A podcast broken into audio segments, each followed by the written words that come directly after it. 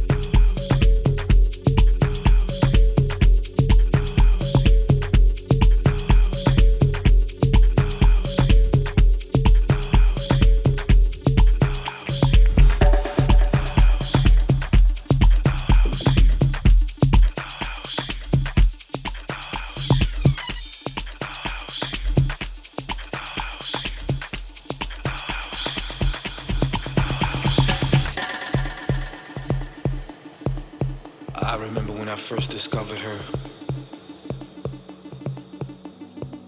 I remember when I first heard her. I remember when I first let her inside of me. I knew something was different.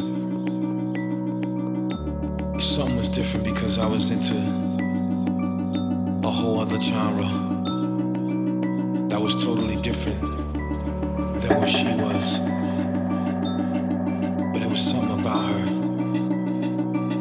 The way she captured everybody.